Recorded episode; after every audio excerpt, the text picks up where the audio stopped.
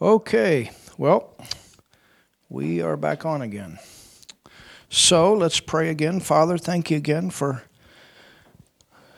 your word. Thank you for what you're teaching us. Thank you for these awesome scriptures.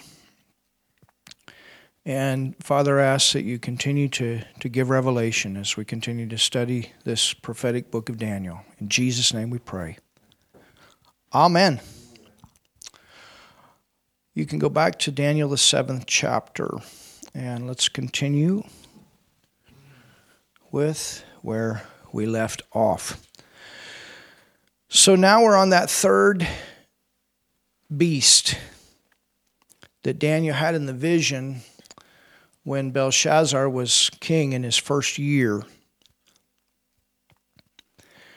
It says in verse 6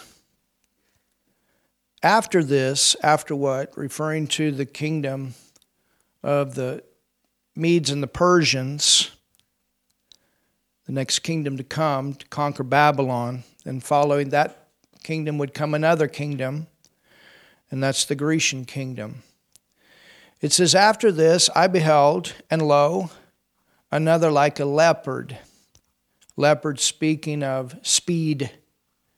Alexander the Great the fastest conquered the world, conquered the known world in 12 years, which had upon the back of it four wings of a fowl. So remember, we had the lion, and the lion had wings, and that spoke of its speed, but here we've got something even faster. It says, which had upon its back of its four wings of a fowl the beast had also four heads. That's also prophetic.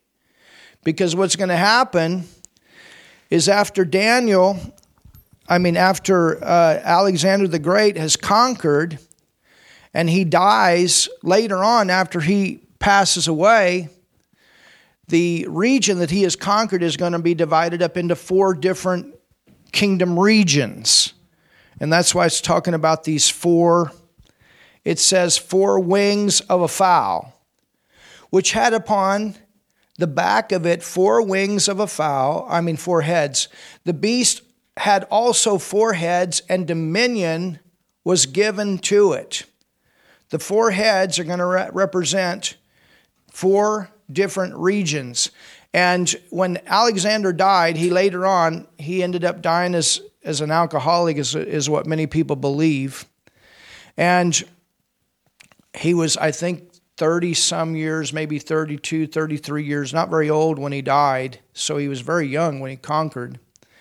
And, uh, and 20 years later, after he died, the, the region that he had conquered ended up dividing into four different regions.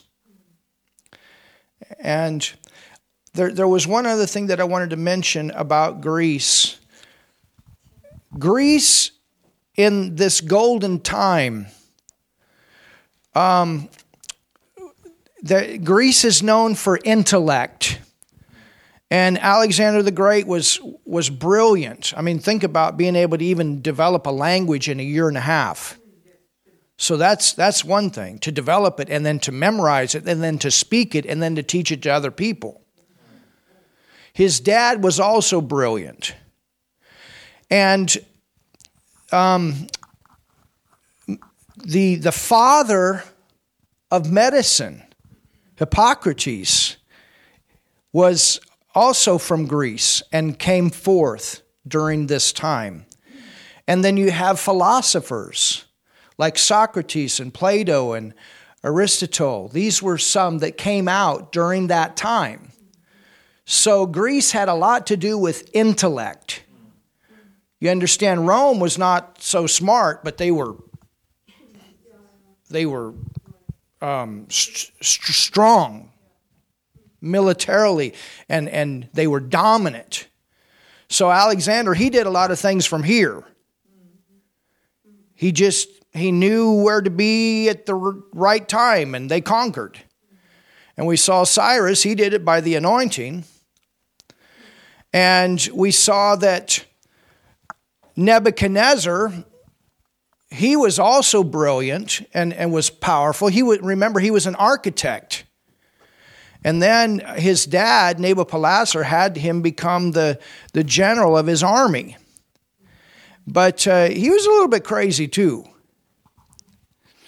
And so, you know, you see some of these different personalities, but Greece was known for, for intellect and brilliance. And Alexander the Great, he was, he was brilliant. He, was, and so, and, and then um, you had that, that phase where medicine and philosophy and all of this stuff came out of uh, Greece during this time.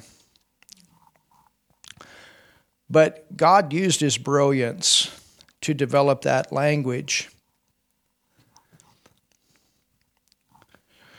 Um, notice it says in verse 6 After this I beheld, and lo, another like a leopard, which had upon the back of it four wings of a fowl. The beast had also four heads and what does it say? Dominion. That has to do with kingdom. Dominion was given to it. So later on, 20 years later, after Alexander the Great dies, you have these four different, uh, the, the area that they had conquered divided up into four different regions. And the names of the people that were over these regions was Seleucus, and he was over the region of Israel and Egypt. I'm sorry, Seleucus was over the region of Mesopotamia and Syria. Mesopotamia and Syria. And then you had Ptolemy, and he was over the area of Israel and Egypt. And then you had Lysimus, which was given the area of Asia Minor, or we know that to be Turkey today. And then you had Cassander, and Cassander was over Macedonia and Greece. So that gives you a little bit of an idea about that. With the Roman Empire, once they came along later, they never were conquered, they just basically fell apart.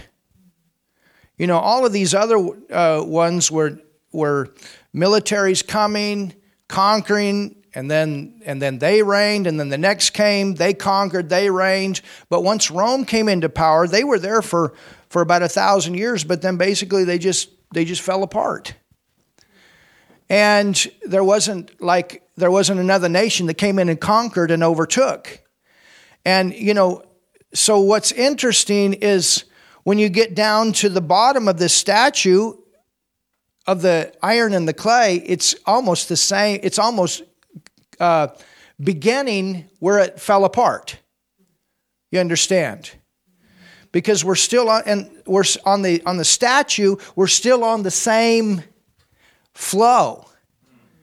The, the thing is, what they didn't know was the church age, and so that's why it went, it went from one to the other. And as Daniel is giving this, you know, he doesn't realize the thousands of years that are involved with this whole thing. I mean, that's amazing. To think that Nebuchadnezzar had it in a dream, and, and we're talking about, you know, several thousands of years.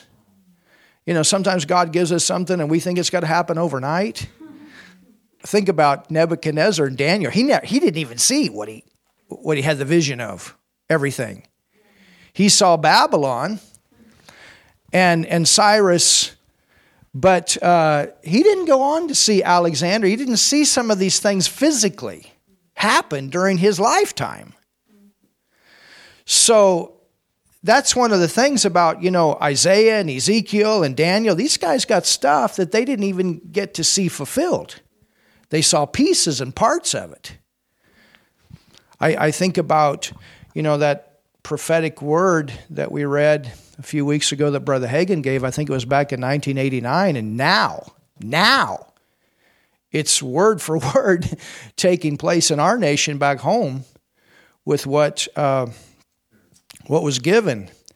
And so you have some things, you know, they're given, and it comes um, to pass a few years later.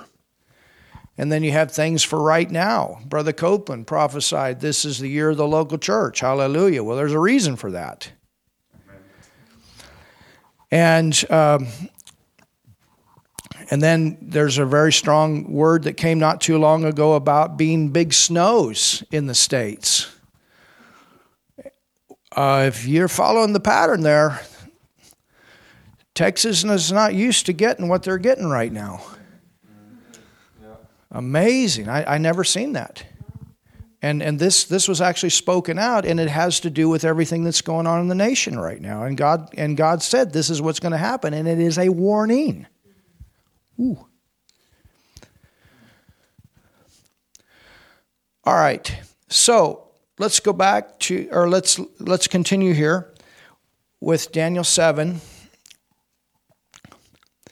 It says in verse seven, after this, I saw in the night visions. So you can you can see that Daniel he's seeing this one by one.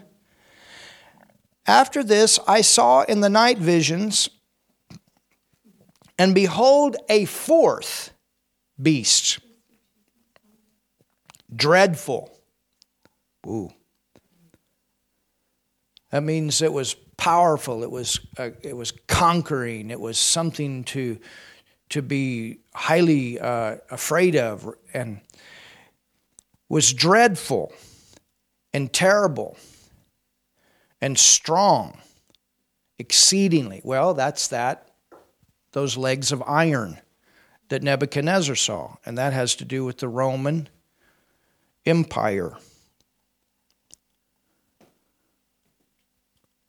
Strong exceedingly, and it had great iron teeth, and it devoured and brake in pieces and stamped the residue with the feet of it. When, Roman, when, when Rome would go in and conquer a city, they would literally kill all the people in the city. Then they would take their houses and everything, knock them down, and plow the whole thing under to where nothing could live there anymore. They were, they were a fierce fighting machine.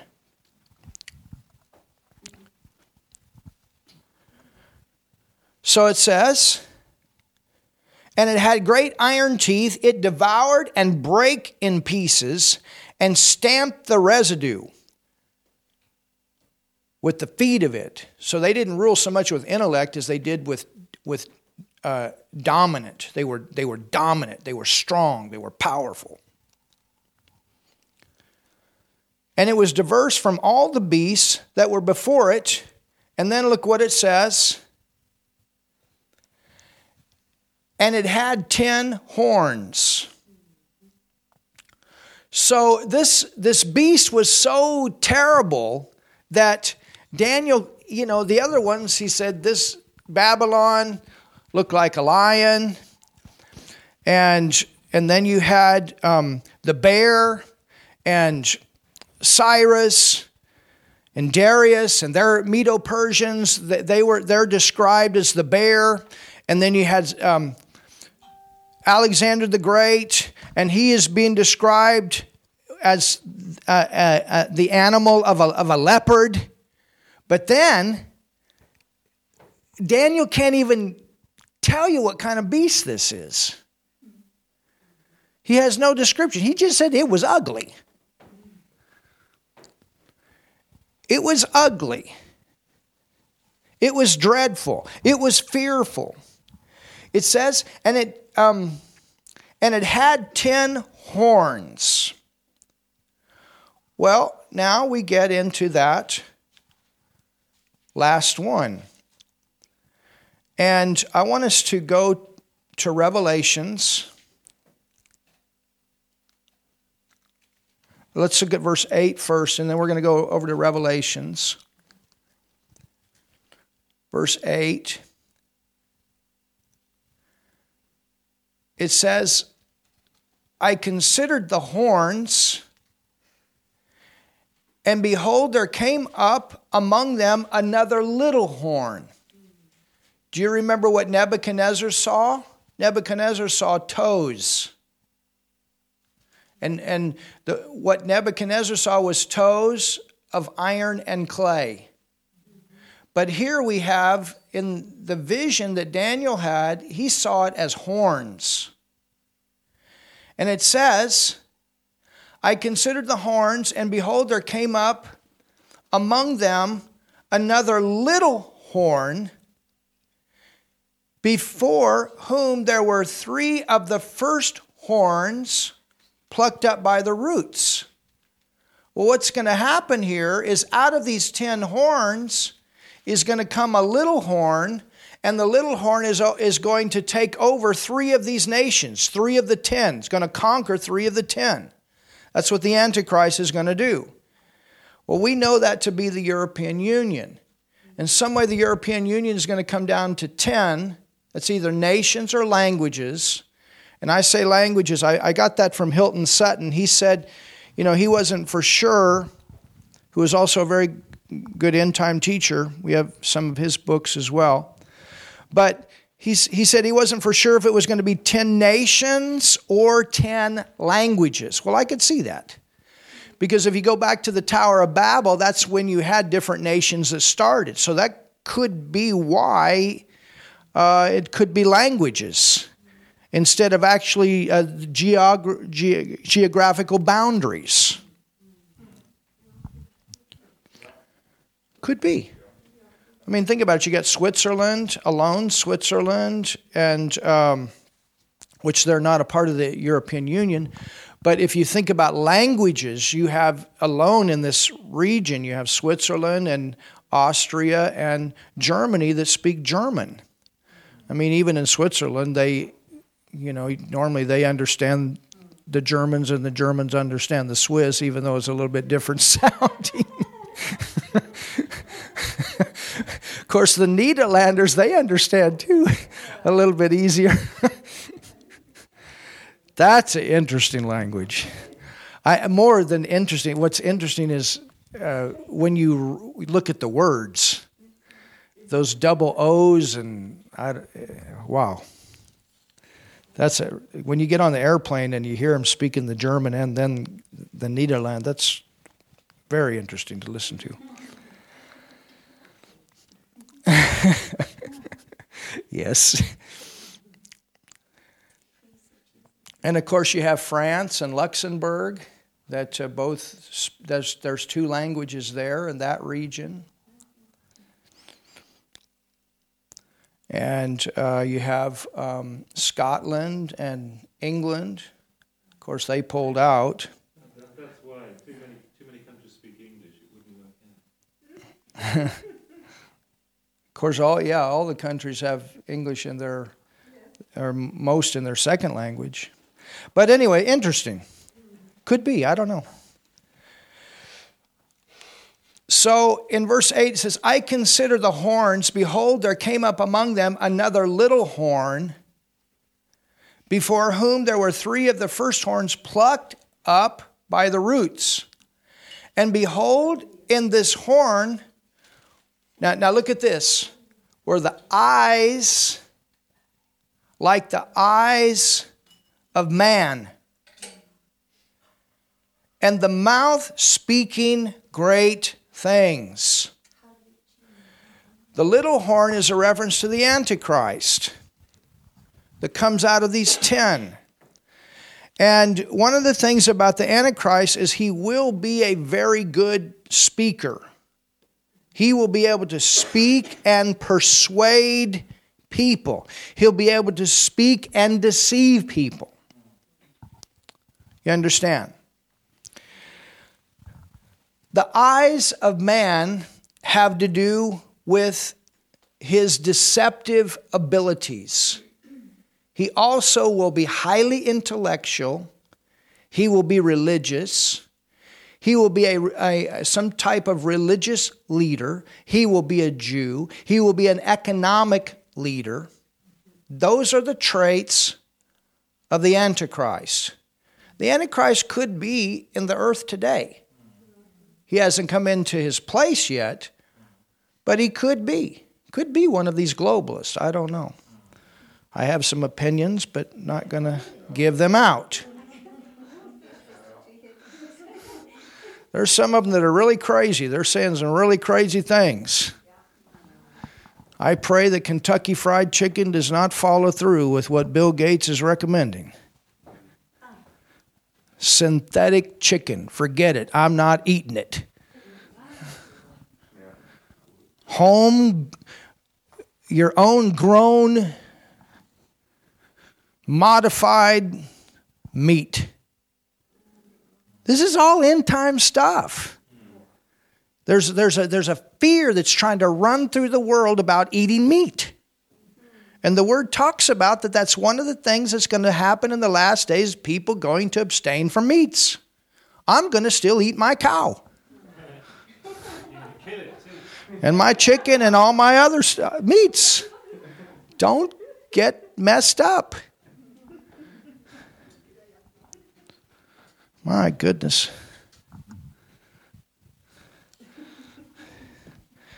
I'm not saying he is, but he's definitely part of that crazy agenda that the Antichrist wants to bring in this earth.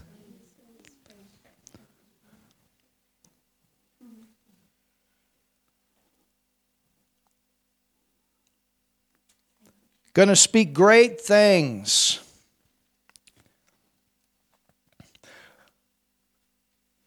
Go with me to Revelation 17 and let's look at these verses a little bit more. We've already studied them.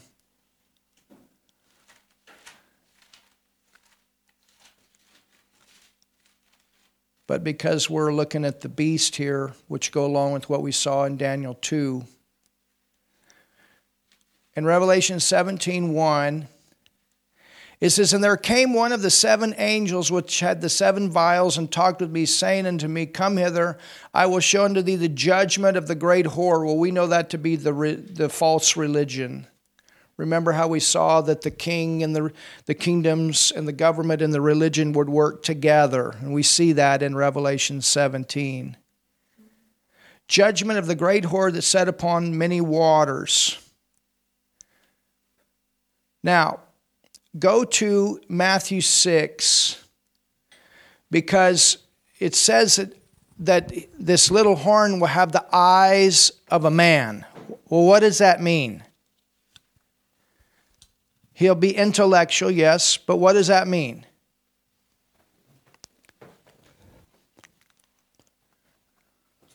This is not just what you see with your natural eyes. What are you seeing inside? You know, sometimes you you hear about things that people do. And your head shakes and says, How could somebody do something like that? What were they thinking before they did it?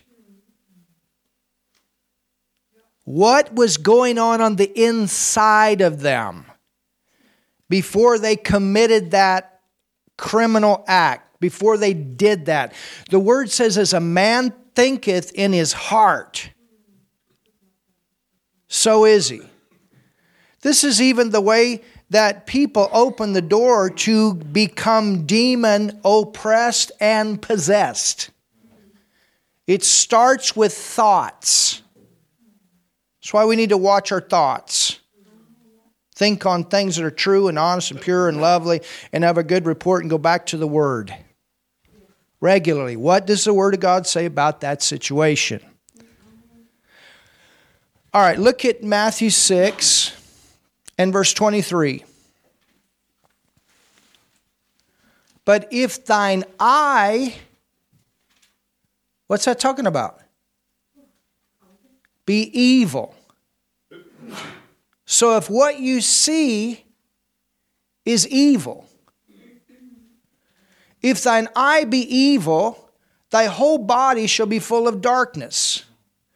I mean, you know, you guys studied Hitler here in your schooling, and you probably know his background and unforgiveness and all the heartache that he had in, in his early, the early part of his life and why he did what he did. Something got in there.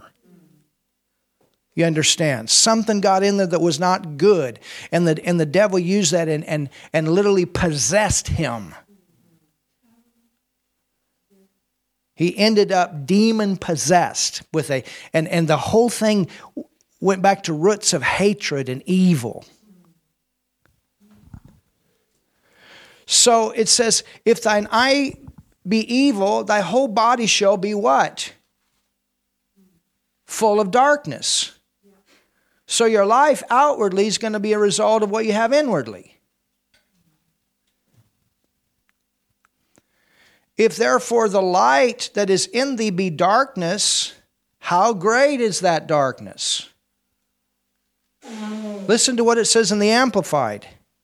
The Amplified says, But if your eye is bad or spiritually blind,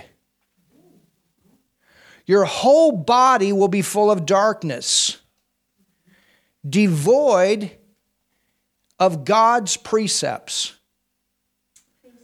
So you say, you know, like what we looked at with Cyrus, why how did those nations end up in that condition? Their conscience was gone. People can come to that point, their conscience is gone. There's, there's nothing left. I mean, I, I think about some of those, you know, during that time that in, in Syria, when when they were beheading and uh, the, the kids and and the things that some of the people were doing and, and you know I I don't like to talk about it but I, I saw some of the videos before they pulled them off and and you're looking and you're saying, how could they even do something like? But they're but they're gone. They they, they do it without even flinching.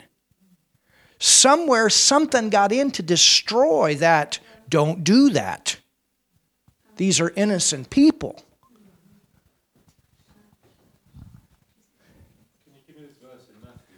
Matthew 6 23.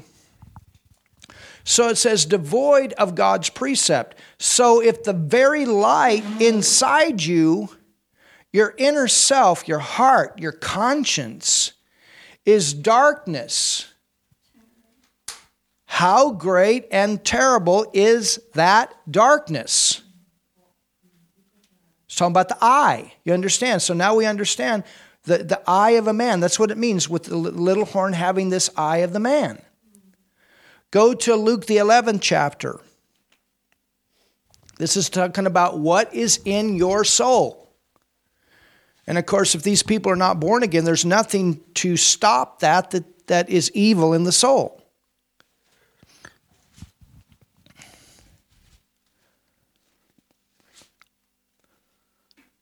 That's why Nebuchadnezzar, he had such shocking dreams you know, something had to come to, to shock him before it was too late. And, it, and he did end up being crazy, but there was still something left. And he got saved. But with Belshazzar, it was over. Luke 11, 34. And with the Antichrist, it will be over. The Antichrist, the conscience of the Antichrist will be gone. There'll be nothing there. The Antichrist will not get saved.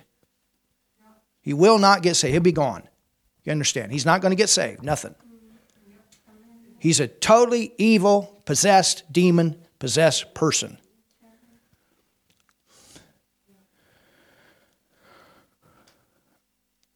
Literally, like Jesus was the Son of God in the flesh, the Antichrist will be Satan's son in the flesh. Luke 11 34, look at this. The light of the body is the eye. Therefore, when thy eye is single, thy whole body also is full of light. But when thy eye is evil, what's in your soul is totally evil, thy body shall be full of darkness. Take heed, therefore, that the light which is in thee be not darkness. Verse 36 If thy whole body therefore be full of light, having no part dark, the whole shall be full of light. As when the bright shining of a candle doth give thee light. And, and think about us as Christians. This is the great thing about the Word of God it becomes revelation in your soul. You see it. Oh, that's the will of God. Oh, that's the purpose of God. Oh, that's what the Word of God says. Oh, that's God speaking to me. Revelation is the Word of God becoming light in your soul. Your spirit activates it, but your soul sees it. It gets it. Whoa, I see it. You understand? But, and, and see, we have we have the mystery for the church. We have the mystery of grace. We have the mystery Christ in us, the hope of glory. But the Antichrist also will have a mystery. And Thessalonians writes about that. It writes about the, the Antichrist having a, it's, it's, it's a mystery of, of evil, of transgression, of sin. And so, just like you and I, we get light, and this light brings us forward, and we grow, and we go forward, and we do greater things in the earth. We do the same thing that Jesus did, and, and even greater. With the Antichrist, it works completely the opposite, the other way. And, and people that lose their conscience, they, they're never satisfied. They, they go deeper and deeper and deeper and deeper the other way. You understand? And so when, when the Antichrist comes, he's gone. He's completely gone. There's no, no hope. He's gone in his soul.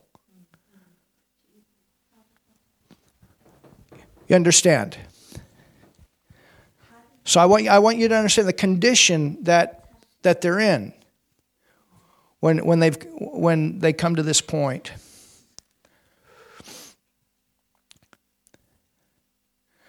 Luke 11. I want to give you another translation.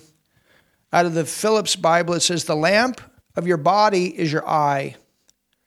When your eye is sound, your whole body is full of light. But when your eye is evil, your whole body is full of darkness. So be very careful that your light never becomes darkness. For, for your whole body is full of light. This is why it's so important when offense comes that we get it out quick. unforgiveness, bitterness, jealousy, all this stuff. For if your whole body is full of light with no part of it in shadow, it will be radiant. You know, this is what causes people's output to, to reflect light and life and love and joy. It's the renewed mind to the Word of God. It will be like having a bright lamp to give you light. The Amplified says, in Luke 11 34. The eye is the lamp of your body. When your eye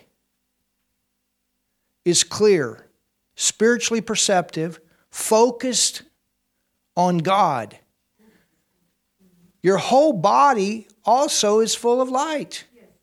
Wow, that's powerful. Benefiting from God's precepts or benefiting from this word. The precepts is His Word. But when it is bad or blind, your body also is full of darkness, devoid of God's Word. Completely opposite of the Word. Be careful, therefore, that the light that is in you is not darkness. So if your whole body is illuminated with no dark, dark part, it will be entirely bright with light as when the lamp gives you light with its bright rays. Isn't that powerful? So, in Daniel 7, where it talks about the eyes of men, it's talking about this soul that is full of worldly ways. Not God thinking, world thinking. Worldly ways.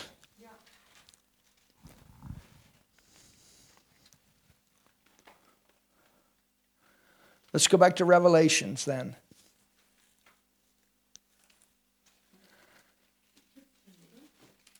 Revelation 17. And I don't have the scripture written down, but the word says that there's that there'll be a time when men will call right wrong and wrong right. Yeah. Totally confused. Yeah. And we've come to that point. Yeah. We're, we're there now. What, what the Bible completely calls sin, people say it's okay, and even say that God's behind that. And this is why we have to go back to the Word and what does the Word say is right and what does the Word say is wrong?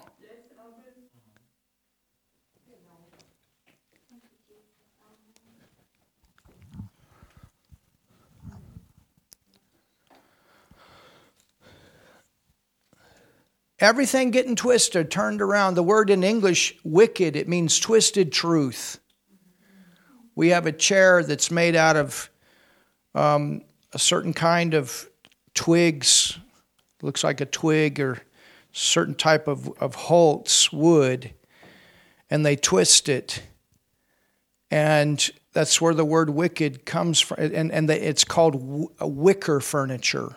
And that's where that comes from. It means twisted wood. Well, the devil takes truth and twists it. Whatever there is of God, the devil counterfeits. There's an opposite. Look at Revelation 17.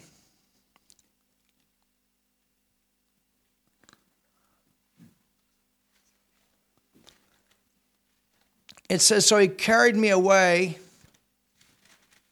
in the spirit into the wilderness, and I saw a woman set upon a scarlet colored beast full of names of blasphemy, having seven heads and ten horns. So there's the, there's the same reference that you have in Daniel, the seventh chapter. The heads here in Revelations also refer to two other dominating nations. John had that vision. So you had Nebuchadnezzar that had the vision, then you had Daniel that, that had the vision, then you had John. And this vision all is speaking of the same thing. With John, he had the vision of seven kingdoms. He had the vision of Egypt, he had the vision of Assyria, he had the vision uh, Egypt and Assyria was included in that. Then you get into Babylon, then you get into Greece. I, I mean, the Medo Persian, then you get into Greece, then you get into the Roman Empire. And that's what is recorded in this 17th chapter of Revelations. And you have the revised Roman Empire. Look at verse 7. 7. It says, and here it is. I want you to see this. And the angel said unto me, Wherefore didst thou marvel? I will tell thee what? The mystery of the woman. The woman who? The whore. You understand? In Thessalonians, it's called the mystery. The Antichrist has the mystery of iniquity. There again, it's a perversion. We have the mystery, which was the specific teaching that was saved for the church age. And this is what, what we're learning right now with, with Paul's thorn that Paul the Apostle, his main purpose was to get that revelation out. And the devil is doing everything he could to try to stop him from getting that revelation out. The revelation that causes the church to be strong and powerful. If you don't have Paul's revelation, you're not going to know who you are in Christ. That's the meat of the whole thing. And this is why, you know, you have Christians, they know the Old Testament, they know the Gospels, they know all of this, but they're not very powerful. And, and they never really step into the, to the new creation life that God had for them to live in this life because they're loaded up with Old Testament stories, which is, we, we need to know the Old Testament. I'm not saying that we can't, shouldn't, but the Old Testament is full of information that, that was for man that was in his senses. And if you don't have New Testament revelation, you can't go back and get the types and the shadows out of that. And when you have the New Testament revelation, then you can go back and say, oh man, and you can add that to the revelation that you have.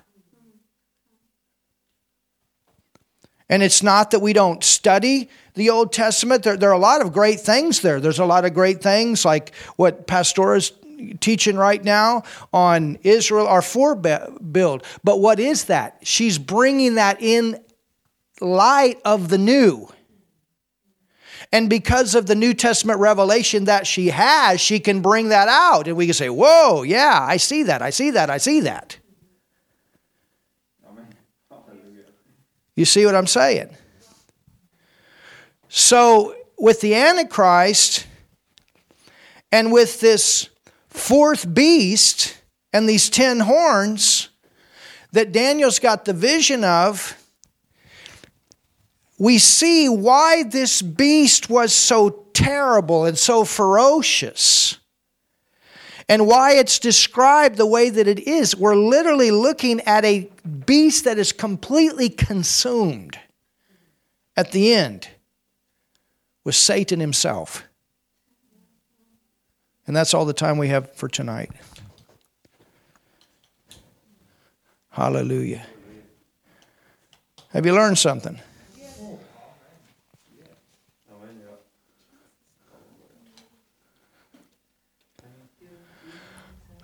Hallelujah. Father, I thank you again for the sight that you give us and the revelation that you give us, Lord, that brings light to our soul, that we can see things the way you see things. And this is what we want. We want your sight. Not the way of the world, and the way the world thinks, that's controlled by another spirit, but Lord, your sight to see things the way you see and not to call evil good and, and good evil, but to call evil evil and good good. To keep our whole life full of light. Hallelujah. The way you see things. And Father, is one of the reasons that we study these things, is that we would know our times and know what to do in our times and not be deceived. If you've never received Jesus as your Savior, I want to pray for you right now, and I want you to pray with me. Jesus is the center of everything, He is the Christ. And no one comes to the Father but through Jesus. He came, He died, He gave His life, took your sin on the cross. That's why you don't have a relationship with God, because you have sin in your spirit. And that sin came because of what happened with the first man, Adam. But if you receive Jesus as your Savior, that sin will leave. And you'll become a brand new person, a brand new creation in Christ. God becomes your Father and you become His child. So I want you to pray with me right now and receive Jesus as your Savior. This grants you relationship with Him. It also enables you to go to heaven when you die. And then there's a whole future of eternity that you can enjoy with God as your Father. So pray with me right now. Jesus, I believe in you. Jesus, I believe in you. Jesus, I believe that you died on the cross for me. Jesus, I believe you died on the cross for me. Jesus, I believe you took my sin. Jesus, I believe you took my sin. Jesus, I believe you went to hell for me. Jesus, I believe you went to hell for me. Jesus, I believe you raised from the dead. Jesus, I believe you raised from the dead. Jesus, I call you my Lord, my Savior. Jesus, I call you my Lord, my Savior. And I'm now born again. I'm now born again. I'm now saved. I'm now saved. Hallelujah. God just became your father if you prayed that prayer from your heart. And you're brand new, brand new person. Thank you, Jesus. Get into a good church. We got a good one here. We welcome you if you're in the area. Find a good church that believes the Bible, that teaches the Bible read the Bible, start in the book of John. It'd be a good, great place for you to begin. Hallelujah. Amen. Well, we got some names here.